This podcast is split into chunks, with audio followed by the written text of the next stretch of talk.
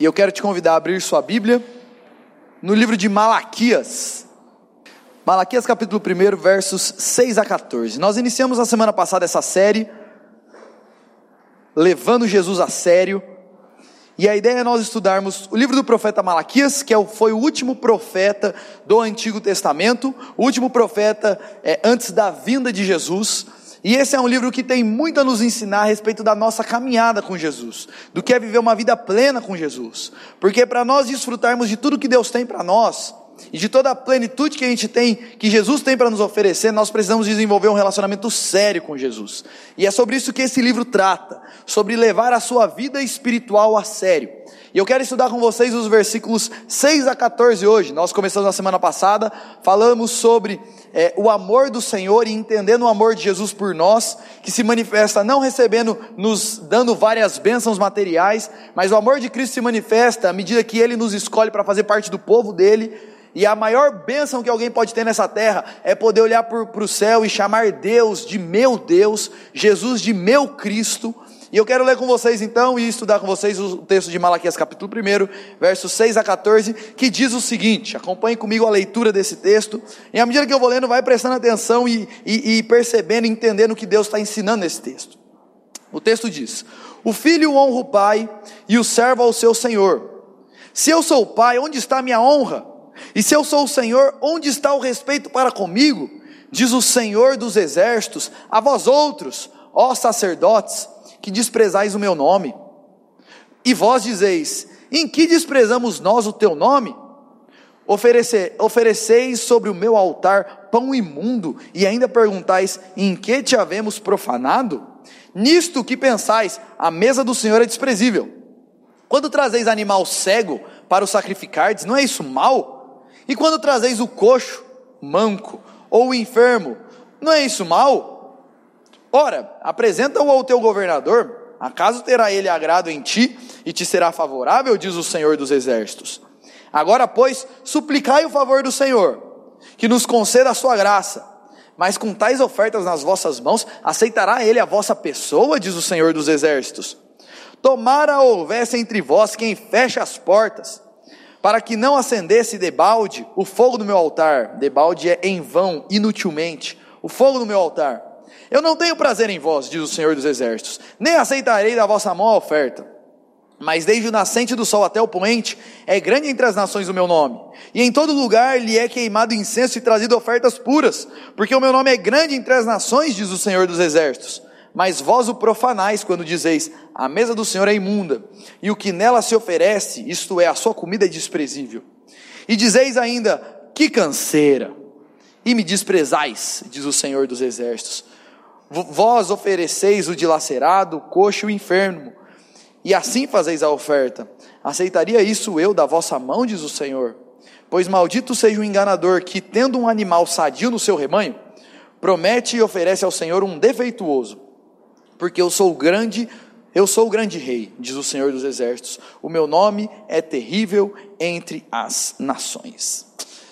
Gente, todos nós homenageamos e nos dedicamos a alguém por diversos motivos e para pessoas que nós admiramos e que nós amamos. Pessoas que têm grande importância na nossa vida, pessoas que são grandes, pessoas que são poderosas, pessoas que nos ajudaram muito de alguma forma, fizeram algum tipo de favor para nós. Normalmente nós homenageamos essas pessoas. Como que normalmente, assim, na nossa cultura e na nossa sociedade, normalmente quando a gente é, quer homenagear alguém, a gente faz o quê? Por exemplo, eu posto uma foto no Facebook com a minha esposa e escrevo um textão lá falando de como ela é uma esposa maravilhosa. Eu posto uma foto do meu filho no dia do aniversário dele e falo sobre como ele é o filho que toda mãe queria ter. Eu, quando meu quando um amigo meu faz alguma coisa para mim, eu posto uma foto lá no Facebook, no Instagram e falo sobre a nossa amizade. Nós homenageamos as pessoas, postamos fotos, elogiamos elas para os meus amigos. Olha, falar uma coisa para você, eu gosto muito do Samuel, viu? Samuel é um cara legal. Samuel é uma benção, homem dedicado. Nós estamos homenageando as pessoas constantemente. Nós fazemos coisas do tipo assim, de dar um presente no dia do aniversário de uma pessoa muito especial para você. Como que funciona? Você vai viajar fora. Aí você traz uma lembrancinha para cada um, aqueles imã de geladeira. Fui para o Nordeste e lembrei de você. Você traz aquilo lá só para falar que trouxe alguma coisa. Mas quando é alguém especial, normalmente você traz um presente mais elaborado. Pessoas que nós amamos, nós normalmente homenageamos essas pessoas e fazemos homenagens grandes e bonitas. Quando nós pensamos em Deus, nós temos todos os motivos possíveis para o homenagearmos e para honrarmos a Ele e para cultuarmos a Ele. Ele é grande, ou seja, Ele é poderoso, Ele é digno. Quando tem alguém importante, normalmente nós tratamos essa pessoa com um respeito diferente. Quando, não sei, o, o presidente de alguma empresa chega lá no, na empresa, as pessoas tratam ele com honra. Quando uma pessoa importante aparece na nossa frente, a gente trata essa pessoa diferente. Deus é grande, Deus é o, o mais importante que pode ter. Deus, Ele é poderoso. E além de tudo, Deus faz grandes coisas por nós. Então, todos nós temos motivos de sobra para honrarmos a Deus, homenagearmos a Deus. E sabe o que é prestar um culto a Deus? Quando a gente fala que nós estamos aqui num momento de culto, sabe o que é culto? É você reconhecer quem Deus é, reconhecer o que Deus faz e assim homenagear Ele por isso. Por que nós cantamos ao Senhor? Nós reconhecemos quem Ele é e cantamos a Ele por isso. Por que, que nós falamos com o Senhor e nos assentamos para ouvir a palavra dele? Porque a gente sabe que ele é importante e a palavra dele tem muito a nos ensinar, a palavra dele é importante para nós. Então, o momento de culto é o momento onde nós estamos homenageando a Deus. Uma das coisas que nós falamos lá no acampamento, com os adolescentes, é, e a gente usou esse exemplo. Se Jesus voltasse aqui hoje, agora, imagina isso. Jesus voltou agora. Ele entrou por aquela porta, a gente pega uma cadeira, coloca aqui na frente, a gente tira o púlpito, coloca uma cadeirinha aqui para ele, e ele vai assistir o nosso culto, pessoalmente. Jesus veio aqui, voltou e veio assistir o culto que nós estamos prestando a ele pessoalmente. Deixa eu te fazer uma pergunta: você cantaria diferente? Você prestaria atenção diferente? Você oraria diferente? Deixa eu te dar uma informação: ele está aqui, não fisicamente, mas ele está aqui espiritualmente. E o culto, gente, é isso. É nós nos dedicando àquele que merece o melhor das nossas vidas. E nós podemos falar de culto em dois sentidos. Tanto no culto público, o que é um culto público? É quando nós nos juntamos, o povo de Deus se junta, então, para prestar culto a esse Deus, para adorar a Ele, para cantar a Ele. E nós também podemos falar do culto particular das nossas vidas, porque o culto não termina quando o pastor aqui fala amém e petra a bênção. O culto continua à medida que, em todos os momentos da nossa vida, nós estamos querendo honrar a Deus e homenagear a Ele com as nossas vidas. Todas as nossas palavras e tudo que nós fazemos ou honram ou desonram a Deus, e a verdade é que todo crente vive num culto eterno ao Senhor. Nós estamos o tempo todo em um momento de homenagem a Deus, ou honrando a Ele com as nossas vidas, ou, ou desonrando a Ele com as nossas vidas. Independente de qual seja o culto, se for culto público ou culto particular, uma das coisas que é claro, e esse é o meu tema dessa manhã: Jesus merece o nosso melhor. Independente de qual seja o culto, se eu estou num momento público como esse, ou se eu estou no meu dia a dia caminhando com Jesus, Jesus merece o melhor das nossas vidas. E por que eu estou falando isso, gente? Porque o livro de Malaquias, é, o assunto central do livro de Malaquias é o assunto do culto. É Deus exortando o povo dizendo o seguinte: vocês não estão reconhecendo quem eu sou, e não estão se devotando a mim do jeito que eu mereço. Vocês estão me tratando como se eu não fosse alguém importante.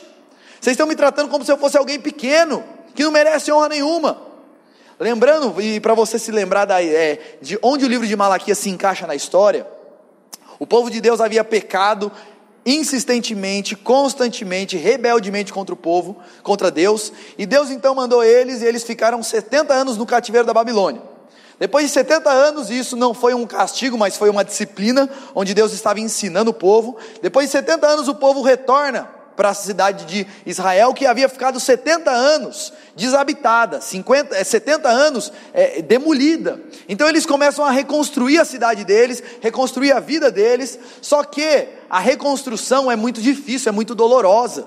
E por mais que eles tivessem se esforçado, eles não conseguiram voltar e reconstruir a nação do jeito que eles eram antes do cativeiro.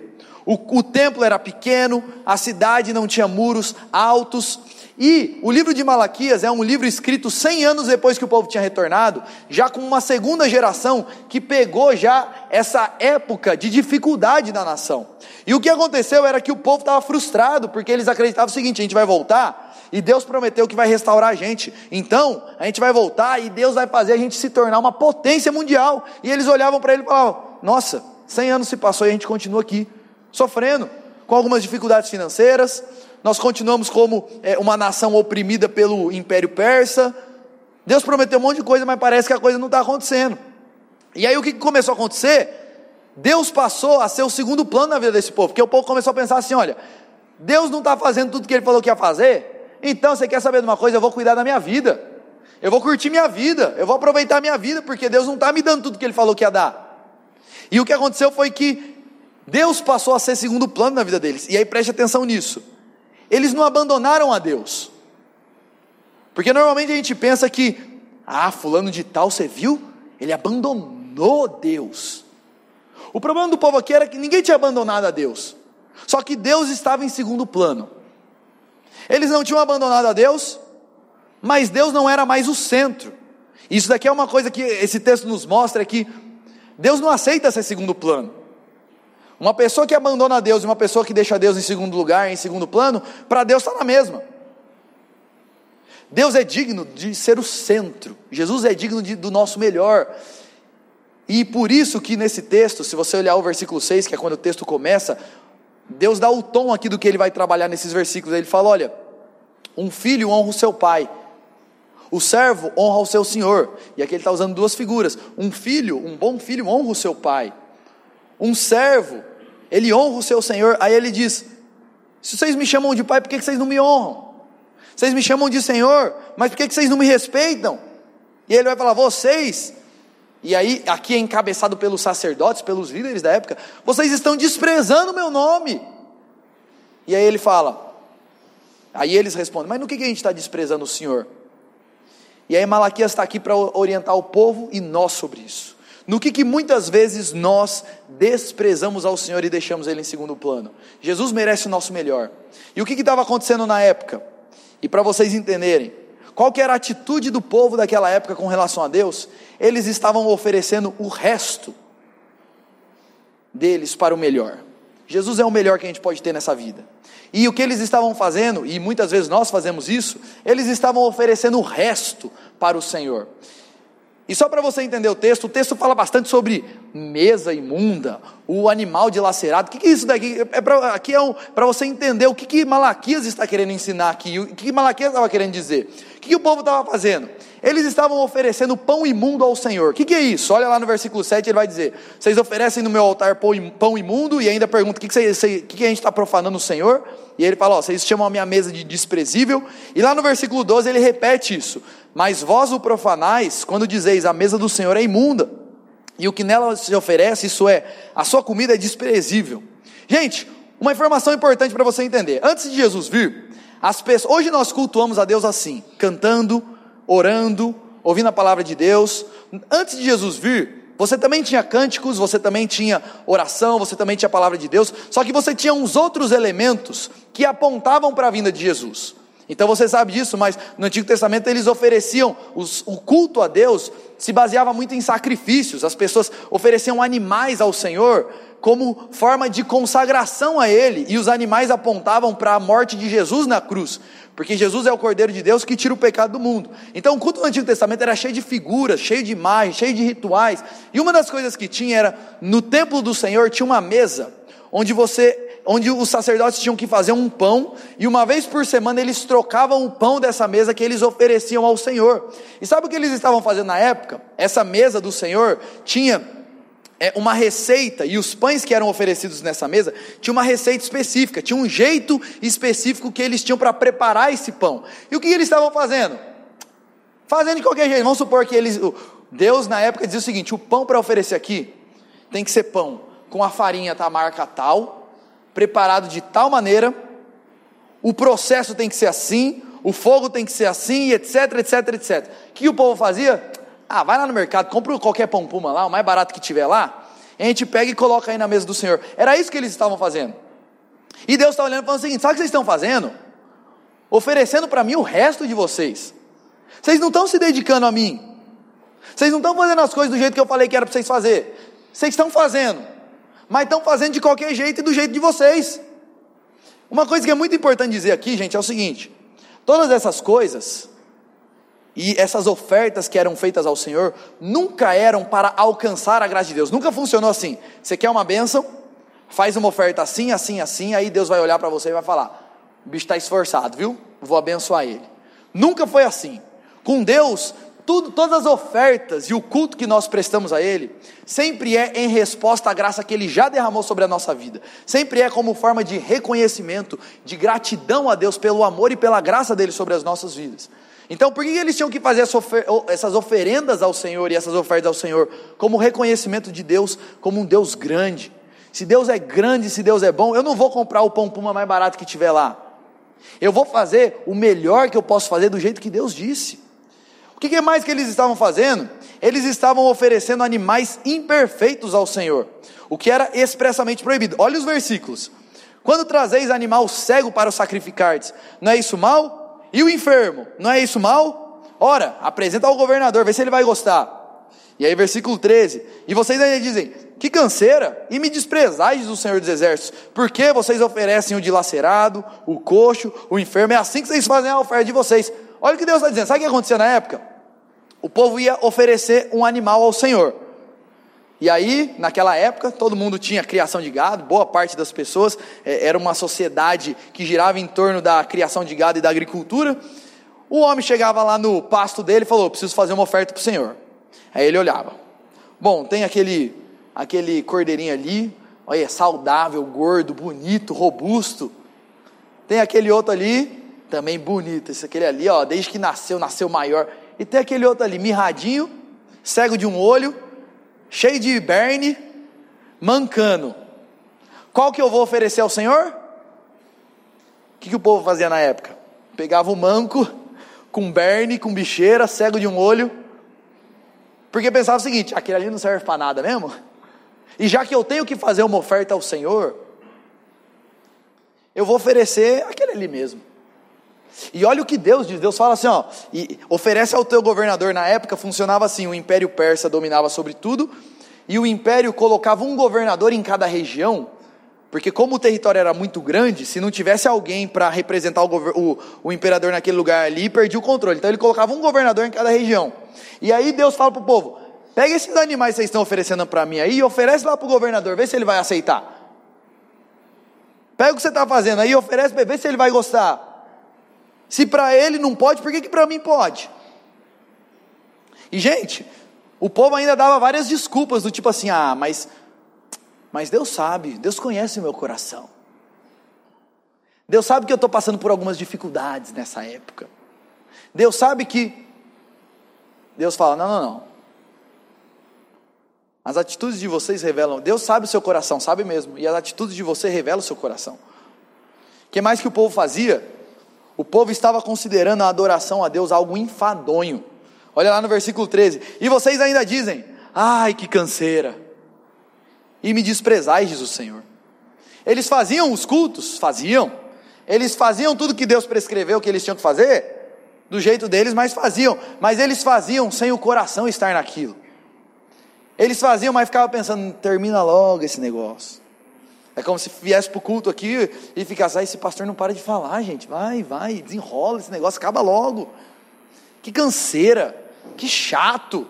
Essa era a disposição do coração. E percebe, gente, aqui eu quero destacar uma coisa: eles não tinham abandonado a Deus.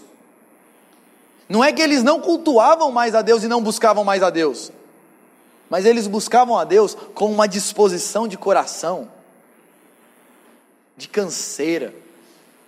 A ideia, sabe quando cai na rotina? Que eu faço isso só porque eu estou acostumado a fazer?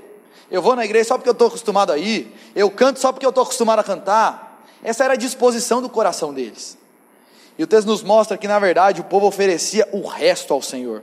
Versículo 14 ele vai dizer: Maldito seja o enganador que, tendo um animal sadio no rebanho, promete e oferece ao Senhor um defeitoso. Eu tenho o sadio, eu tenho o bom, mas eu ofereço o resto. Eu podia fazer melhor, mas eu ofereço o resto. Essa era a atitude do povo de Deus, o resto para o melhor que é o Senhor. E sabe qual é a resposta de Deus para com essa atitude do povo? E preste atenção nisso, porque Deus não muda. O mesmo Deus que respondeu isso para o povo é o Deus que responde para a gente hoje, quando a gente se aproxima de Deus do mesmo jeito. Olha o que ele fala. Qual é a resposta de Deus diante disso?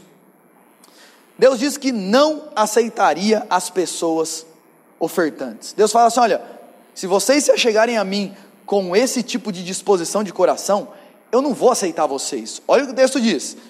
Agora, suplicai, pois, o favor de Deus, que nos conceda graça, mas com tais ofertas nas mãos, aceitará Ele a vossa pessoa. Olha que sério isso daqui. O texto está dizendo o seguinte: quando nós nos aproximamos de Deus, que é digno de toda a honra e de toda a glória, o Criador dos céus e da terra, aquele que enviou Jesus para morrer na cruz por mim, com restos nas mãos, Ele olha para mim e fala o seguinte: Eu não aceito você.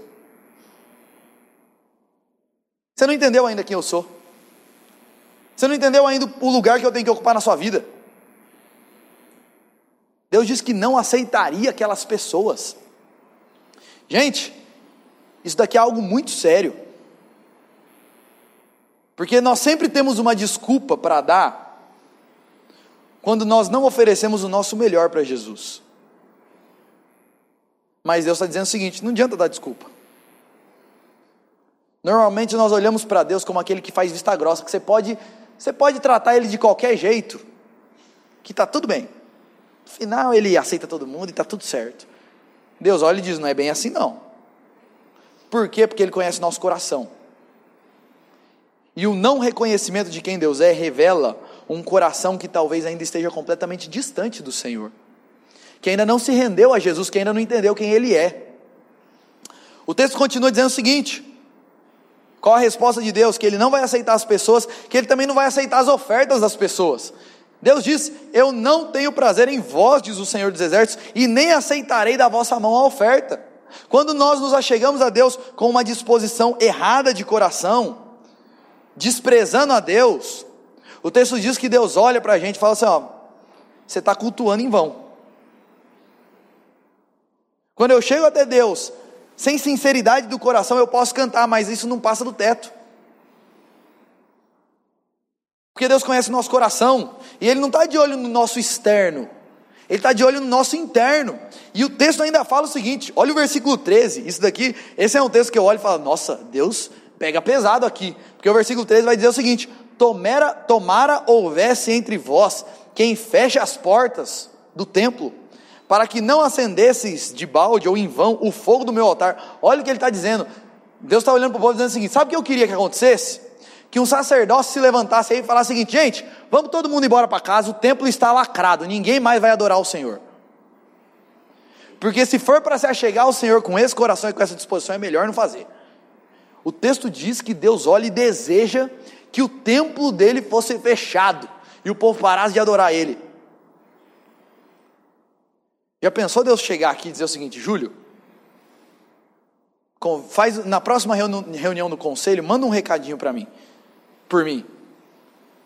Coloca lá na pauta que Deus está mandando fechar a igreja, lacrar Betel. Você vai chegar aqui domingo passado e vai estar tá aquelas coisas de amarela ali na frente. Porque é o seguinte: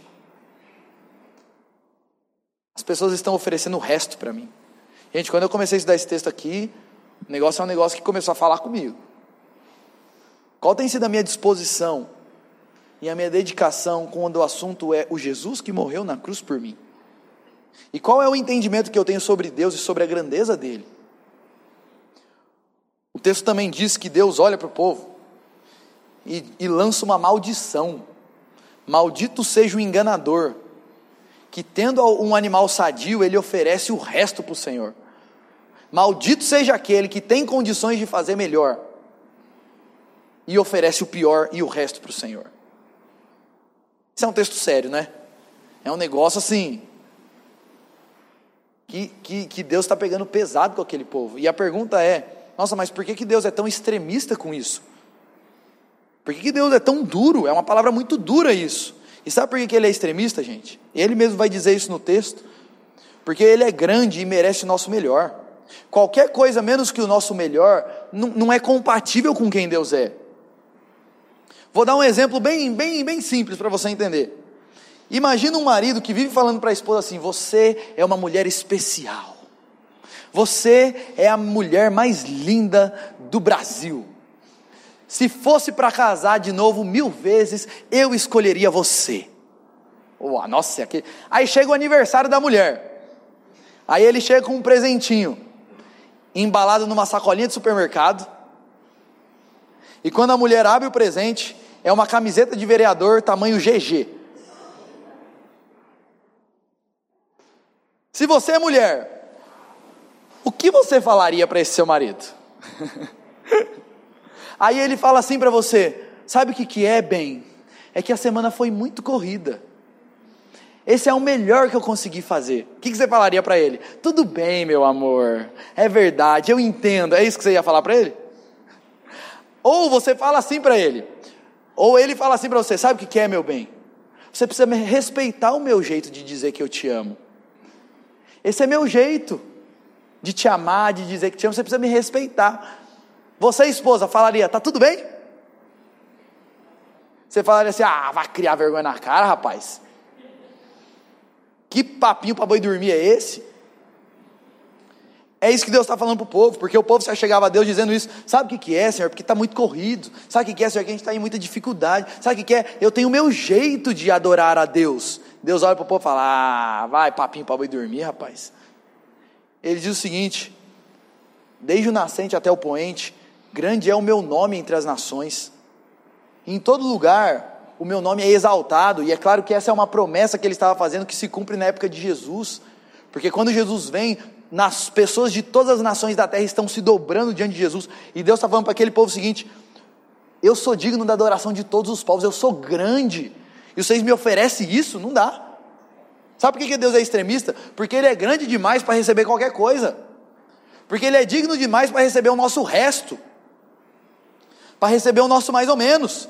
Lá no versículo 14 ele repete isso, porque eu sou o grande rei, diz o Senhor dos Exércitos, o meu nome é terrível entre as nações, eu mereço o melhor, e não vou aceitar menos que isso. Por quê? Porque menos que isso revela que você ainda não entendeu quem ele é. Uma coisa muito importante para dizer é o seguinte: gente, o melhor de um é diferente do melhor de outro, é óbvio isso. Talvez o meu melhor não seja tão bom quanto o seu melhor. E o que Deus quer de nós, Ele não estabelece um padrão, mas Ele estabelece o melhor que eu posso fazer, eu tenho que me dedicar a Jesus. E um outro motivo, por que Deus é tão extremista e leva isso tão a sério? Lembre-se que esse texto está depois dos versículos 1 a 5, onde ele fala sobre o amor dele pelo povo. Sabe por que, que Deus merece o nosso melhor? Porque Ele é tão extremista? Porque Deus ama o seu povo e derramou graça sobre ele. Versículo 2 ele fala: Eu tenho amado vocês. Eu tenho amado vocês desde sempre, eu tenho me dedicado a vocês, eu tenho abençoado vocês. Diante da minha grandeza e diante do, do meu amor por vocês, o mínimo que vocês podem fazer é oferecer o melhor de vocês para mim. Não tem como ser meia boca, tem que ser o melhor. E gente, não tem como a gente falar do amor de Deus e de Deus derramando graça sobre as nossas vidas, sem a gente pensar sobre, sem a gente pensar na pessoa de Jesus. Porque, na verdade, sabe por que Deus requer de nós o nosso melhor? Porque Ele entregou o melhor dele por nós. Quando a gente para para pensar nisso, a verdade é o seguinte: todos nós desprezamos a Deus e muitas vezes temos ofertado o resto, o lixo, e muitas vezes não temos ofertado nada ao Senhor. Na grande maioria das vezes, Deus não é Deus sobre a nossa vida, a gente faz um monte de outros deuses. O primeiro mandamento diz: Não tem outros deuses além de mim. E a gente levanta vários outros deuses e nos dedicamos a várias outras coisas. E porque nós somos pecadores e precisamos de perdão e precisamos de restauração, sabe o que Deus fez? Ele entregou o melhor que ele tinha. O próprio Deus entrou na história, na pessoa de Jesus, e se sacrificou naquela cruz porque eu sou um pecador e eu não quero saber de Deus. Deus entregou o nosso melhor, o melhor que Ele tinha por nós. Gente, imagine o Criador dos céus e da terra. Eu fico imaginando, às vezes eu, quando eu leio, e eu gosto muito de ler a parte lá da, da crucificação de Jesus, porque eu fico imaginando o seguinte: se fosse eu no lugar de Jesus, e tivesse o poder que ele tem. E a palavra dele diz que, eu fico pensando que é isso, as pessoas colocaram uma venda nele. Ah, você é o rei dos judeus, você fala que é o filho de Deus. Colocaram uma venda nele, começaram a cuspir nele, pegar um porrete, bater na cabeça dele e dizer: Já que você é o filho de Deus, fala aí quem que foi que te bateu. As pessoas zombando dele, caçoando dele, ele sangrou. Porque eu sou um pecador miserável que mereço o inferno para me dar vida. Ele entregou o melhor por nós. E é por isso que ele merece o nosso melhor. Romanos 12, 1, Paulo vai dizer: Rogo-vos, pois, irmãos, pelas misericórdias de Deus, olhando para as misericórdias de Deus, eu rogo a vocês que apresenteis o vosso corpo por sacrifício vivo, santo e agradável a Deus, que é o vosso culto racional. Diante de quem Deus é e o que Ele fez por nós em Jesus, o mínimo que a gente pode fazer é oferecer o melhor de tudo que nós somos a Ele. Esse é o culto que Deus quer de nós. João 4,23, Jesus disse: Mas vem a hora, e já chegou, em que os verdadeiros adoradores adorarão o Pai em espírito e em verdade, porque são esses que o Pai procura por seus adoradores. Deus quer, acima de tudo, um coração completamente devoto a Ele, uma boca que abre para cantar coisas como nós cantamos aqui, que Jesus é o Senhor, mas o coração não, não está condizente com essa boca, não vale nada diante do Senhor, porque o que Ele quer de nós são adoradores que o adorem em espírito e em verdade, que o reconheçam como Deus que Ele é, e assim devotem tudo que eles são ao Senhor. Então, gente, eu quero fazer um fechamento aqui, fazendo algumas aplicações sobre esse texto, porque esse texto tem muito a nos ensinar. Esse texto nos ensina que o culto que nós prestamos a Jesus é fruto do entendimento que nós temos dele. Você percebe que Deus fala: ó, vocês estão me oferecendo coisas, restos, porque vocês ainda não entenderam que eu sou grande. E o culto que nós oferecemos a Deus é um retrato daquilo que nós pensamos sobre Deus. É um retrato da grandeza que eu do entendimento que eu tenho da grandeza de Jesus. Se, eu, se o meu culto ao Senhor é um culto sem graça, é um culto de resto, é um culto de lixo, isso mostra que eu não entendi ainda a grandeza de Jesus. Isso mostra que eu não entendi ainda o amor de Jesus revelado na cruz por nós. Porque o nosso culto é fruto do entendimento que nós temos da grandeza de Deus e do que Ele fez por nós. O culto que nós prestamos é um retrato fiel da nossa espiritualidade.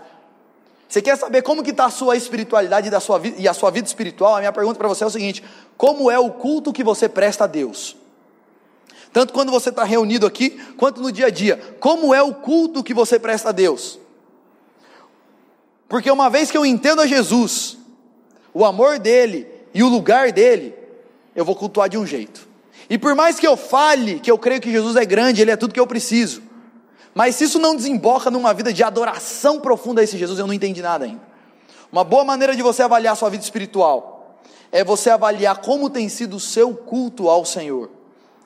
Jesus não aceita compromisso pela metade e nem corações divididos. Um exemplo que eu gosto demais de dar aqui, já dei várias vezes, é aquele exemplo de se no dia do seu casamento o seu marido chegar na hora dos votos, ou sua esposa, e dizer, e disser o seguinte: Eu juro que eu vou ser 70% fiel a você. Você casa? Eu prometo que estarei ao seu lado na saúde e na doença, a não ser que seja um câncer. Se for algo muito sério, aí eu acho que eu não fico do seu lado, não. Você casa? Jesus não aceita corações divididos, é a mesma coisa. Ele não aceita compromisso pela metade. Ou nós somos inteiramente ao, ou nós nos dedicamos inteiramente ao Senhor, ou, não, nós, ou nós não nos dedicamos a Ele e não teremos nada dele. É claro, gente, que eu não estou dizendo que você precisa ser santo. Ninguém nunca vai ser. De não pecar contra o Senhor, mas nós precisamos ter uma disposição de entrega total. Percebe? Uma coisa é eu não errar nunca. Outra coisa é eu erro, mas a minha disposição de coração é de entrega total a esse Jesus. Esse é o tipo de disposição que precisa ter no nosso coração. E enquanto nós não tivermos uma disposição de entrega total a Jesus, nós não teremos nada dele, porque o texto nos fala: Deus não aceita corações divididos, onde coloca ele em segundo plano. Porque quem faz isso ainda não entendeu o amor e a graça de Jesus, não entendeu o que ele fez na cruz. E diante de tudo isso, gente, nós precisamos nos arrepender de algumas coisas. Nós precisamos nos arrepender das vezes que nós temos oferecido lixos ao Senhor Jesus das vezes que nós temos oferecido coisas assim, o resto do resto do resto. O pior que eu posso fazer. A ilustração lá da camisa de vereador. Na grande maioria das vezes nós falamos, Jesus, o Senhor é tudo na minha vida. Senhor, Jesus, eu, o Senhor é tudo que eu quero, é tudo que eu preciso, mas chega na hora de dar o presente, é na sacolinha de supermercado a camiseta do vereador. Nós precisamos nos arrepender das muitas vezes que nós temos oferecido lixo ao Senhor. E a gente tem boas desculpas para isso. Ah, é que eu não tenho tempo, é que a minha vida é muito corrida. Eu não consigo ler a Bíblia direito, eu não consigo orar, porque sabe como é que é, né, Júlio? Ah, sabe o que é esse domingo? É que ontem a gente ficou assistindo filme até tarde. A gente sempre tem uma boa desculpa. Mas lembre-se de uma coisa: meu pai dizia isso para mim. Não existe pessoas sem tempo. Existem pessoas com outras prioridades. Essa é a realidade. Quando o assunto é vida com Deus e vida espiritual. Nós temos que nos arrepender também, gente, das vezes que nós temos oferecido restos ao Senhor. E eu quero dizer uma coisa: Deus prefere o nada do que o resto. Jesus prefere nada do que resto. Normalmente nós pensamos: olha, se sobrar tempo, eu leio a Bíblia. Se sobrar tempo, eu oro. Se sobrar tempo, eu vou no domingo na igreja. Se sobrar dinheiro, eu dou o dízimo. Se sobrar disposição, eu vou servir em tal ministério. Se sobrar, se sobrar. Ou a gente, ah, sabe o que aconteceu? Eu, eu sei que eu estou errado, mas sabe o que aconteceu? É que ontem, é que essa semana, é que não sei o quê. Eu tive um churrasco lá com os meus amigos, é que faltou fazer uma coisa no serviço, então hoje é domingo, então eu vou aproveitar aqui para dar um. A gente sempre tem uma boa desculpa. Ou, muitas vezes a disposição do nosso coração é a seguinte: se eu não tiver mais nada para fazer, e se eu tiver de boa vontade, aí eu vou fazer. Se eu não tiver mais nada para fazer no domingo além de ir para a igreja, eu vou. E não, não basta só não ter mais nada para fazer. Além de não ter nada para fazer, eu ainda tenho que ter uma, se acordar num bom dia. Se não tiver mais nada para fazer, eu me envolvo num, em algum ministério. Ah, não, ó, eu posso ajudar em tal coisa aí na igreja, mas só assim, uma vez a cada dois meses, porque é um dia lá que eu não tenho nada para fazer. Sabe que Jesus nos ensina esse texto? Jesus merece o nosso melhor, gente. Não adianta a gente oferecer restos para o Senhor. E pense sobre isso. Que tipo de culto e que tipo de dedicação você tem dado a Jesus? Tem sido o seu melhor ou tem sido o seu resto? o resto do seu tempo, o resto da sua vida, o resto dos seus esforços, o resto de tudo. Se você é alguém que trabalha em algum ministério aqui da igreja e desenvolve alguma coisa aqui na igreja, eu quero te fazer essa pergunta. Você tem oferecido o resto do seu tempo e da sua dedicação? Ou você tem feito o melhor que você pode fazer ao Senhor? Nós precisamos nos arrepender também das vezes que nós adoramos a Jesus sem fervor, sem sinceridade, sem dedicação. Das vezes que nós estamos aqui e nós olhamos para as coisas de Deus e pensamos igual aqueles sacerdotes: ah, mas que canseira, ah, mas que, que coisa que não acaba. Nós precisamos nos arrepender da nossa falta de dedicação e de fervor a Jesus. Porque, gente, quando nós pensamos que nós estamos aqui reunidos para cantar Jesus, isso daí deveria pegar fogo no nosso coração, é Jesus. Quando nós pensamos que eu tenho a oportunidade na minha casa de pegar minha Bíblia e, e abrir para ler sobre Jesus, isso deveria pegar fogo no meu coração. É a palavra de Jesus o que entregou, que entregou por mim. Isso, gente, e percebe o seguinte: a, a adoração do nosso coração tem que ser uma adoração sincera. Sabe o que isso significa? Que também não adianta você vir aqui cantar de todo o seu coração, levantar a mão, chorar, se amanhã na sua casa você está xingando sua mulher, está xingando seu marido, se na sua, no seu serviço você fica de picuinha, isso é falta de sinceridade. Se a mesma boca que você usa para cantar Jesus, você usa para falar fofoca. Se a mesma mão que você usa para servir ao Senhor, você usa para acessar material pornográfico, está errado. E Jesus não aceita cultos onde falta sinceridade, onde as pessoas não estão com o coração totalmente entregue a isso. Jesus está dizendo o seguinte: a gente precisa se arrepender das vezes que nós adoramos a Ele sem fervor, sem sinceridade, sem dedicação, e Ele está dizendo: Eu não aceito isso. Ele conhece a nossa vida, Ele conhece o nosso coração. Às vezes a gente quer enganar as outras pessoas. Eu vou lá, porque senão minha mãe vai ficar me enchendo o saco, senão meu marido, senão minha esposa, mas Deus conhece o nosso coração. E em última instância é só isso que importa. A gente tem que se arrepender das vezes que nós buscamos a Jesus só por tradição ou por desencargo de consciência. Nossa, faz muito tempo que eu não vou na igreja. Fui, ufa, Fazia tempo, nossa, estava, tava, agora eu tô com a alma lavada. E das vezes que a gente faz isso só porque domingo eu estou lá, porque eu tenho um compromisso lá, porque eu fui criado assim, porque não sei o quê. Não adianta, gente, buscar Jesus por tradição, por costume, para não pegar mal. O Senhor quer o nosso coração. Talvez você diga, mas Júlio, você está falando tudo isso daí, mas é o seguinte: Jesus conhece o meu coração, e o que eu tenho a dizer, conhece mesmo. E as suas atitudes revelam o seu coração. Talvez você diga o seguinte: mas eu tenho o meu jeito de me dedicar a Jesus que é diferente do seu jeito. Sabe o que esse texto nos ensina? Quem estabelece como o Senhor deve ser adorado é Ele mesmo, sou eu. Qual era o problema do povo? Eles estavam querendo buscar Jesus e adorar a Jesus de um jeito diferente do que o Senhor tinha estabelecido. E Deus está falando: não adianta, se você oferecer o pão do jeito que diferente do que eu falei que era para oferecer, eu não vou aceitar. Quem estabelece como nós devemos adorar e buscar a Jesus é Ele, não somos nós. Essa história de cada um tem seu jeito de buscar Deus e no final o que importa é sinceridade de coração. Jesus diz: não, não, não. Eu estabeleço como eu devo ser buscado, por quê? Se ele está dizendo o seguinte, é isso que eu quero, e você fala, não, eu não quero isso, eu quero fazer diferente, no, em última instância você está dizendo o seguinte: fica quieto, Jesus. Deixa eu fazer as coisas do meu jeito, não me interessa o que o senhor acha. Cada um tem seu jeito de buscar Deus, não. Jesus é quem estabelece como nós devemos buscar. E sabe qual é o mais triste de tudo isso, gente? É que quando nós não buscamos a Jesus do jeito que ele merece, e quando nós tiramos Jesus do centro, nós passamos a viver uma vida pessoalmente, escravos dos nossos enganos das nossas mentiras e do nosso pecado. A falta de buscar a Jesus como ele merece ser buscado nos escraviza. Porque ao mesmo a, a, e isso acontece. Se eu não estou buscando a Jesus e colocando ele como o centro da minha vida, eu vou estar buscando outra coisa e colocando outra coisa como o melhor da minha vida. E qualquer Deus que eu tiver que não seja somente a Jesus vai me escravizar e vai acabar com a minha vida. Então, quando Jesus fala isso aqui, não é porque ele é um Deus egocêntrico, mas em última instância é um Deus que quer o nosso melhor. A melhor coisa que eu posso fazer na minha vida é dedicar o meu melhor a Jesus. Essa é a vida mais plena que eu vou viver. E por fim eu quero dizer isso. Jesus conhece o nosso melhor e é isso que ele requer de nós. E o melhor de cada um é diferente. Jesus não exige de você o seguinte: seja exatamente igual Samuel. Seja exatamente igual, tá vendo o Paulinho quando ele toca bateria, você tem que tocar igual ele. Não. Jesus conhece qual é o nosso melhor. E o que ele requer de nós é o nosso melhor. Às vezes, o meu pior é melhor do que o melhor do Samuel.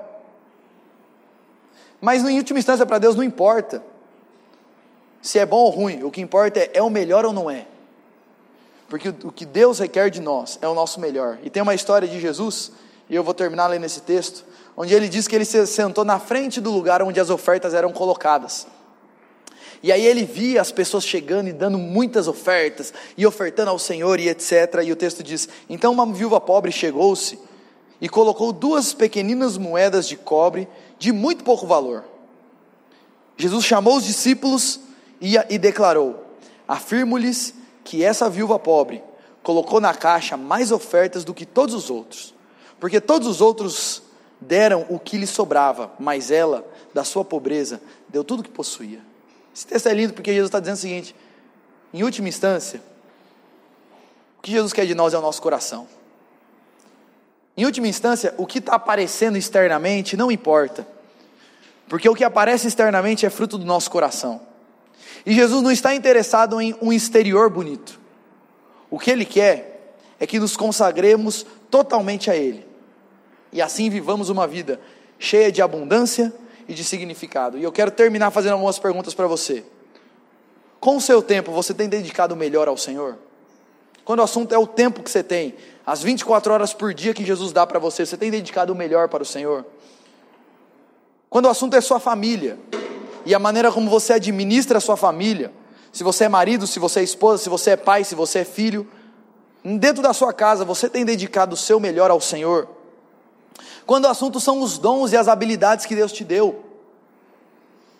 Você tem dedicado o melhor a Jesus? Quando o assunto é o dinheiro que Deus coloca no seu bolso, que Jesus coloca no seu bolso, você tem administrado isso, dedicando tudo ao Senhor Jesus e exaltando o nome dEle? Pense na sua vida. Jesus tem recebido o seu melhor ou tem recebido o resto, o lixo, nada? Jesus é grande demais, maravilhoso demais e bondoso demais para oferecer qualquer coisa que não seja uma entrega total das nossas vidas. O melhor nosso tem que ser para Jesus e somente para Jesus. Vamos orar mais uma vez? Senhor, nos perdoe, porque a gente sabe que boa parte das vezes nós não temos essa disposição total de coração ao Senhor. Boa parte das vezes nós nos dedicamos tanto quando o assunto é trabalho, quando o assunto é ganhar dinheiro, quando o assunto é um, um sonho que eu tenho, quando o assunto é um curso que eu quero fazer. Quando o assunto são os meus filhos, nós nos dedicamos tanto para tantas coisas. Mas quando o assunto são as coisas do Senhor, quando o assunto é as coisas do Senhor, boa parte das vezes nós temos oferecido restos. E nós não temos nos colocado diante do Senhor de todo o coração e nos consagrado inteiramente a Ti. A nossa oração é nos perdoe. Nos perdoe por isso. E Deus, a nossa oração é que o Senhor trabalhe nas nossas vidas, para que nós tenhamos uma disposição total de coração ao Senhor. Jesus é grande, Jesus é digno de ser exaltado, de ser engrandecido, homenageado por nós. E além de ser grande, ele derramou graça sobre as nossas vidas ao se entregar naquela cruz por nós. O Criador sangrou por causa de nós, criaturas. A nossa oração é: Deus, nos dê clareza com relação a essas coisas, para que nós entendamos a grandeza, a magnitude do teu amor e assim nos ofereçamos inteiramente de todo o coração ao Senhor. Então, trabalhe em nossas vidas, coloque arrependimento, coloque quebrantamento e trabalhe em nós para que Deus o melhor das nossas vidas seja dedicado exclusivamente a Cristo Jesus, o Deus que, é, que merece toda a honra e toda a glória. Como Paulo diz, porque por Ele, por meio dele, para Ele são todas as coisas. A Ele, ao Senhor Jesus, toda honra e glória para sempre, e que assim seja, essa é a nossa oração. No nome de Jesus, amém.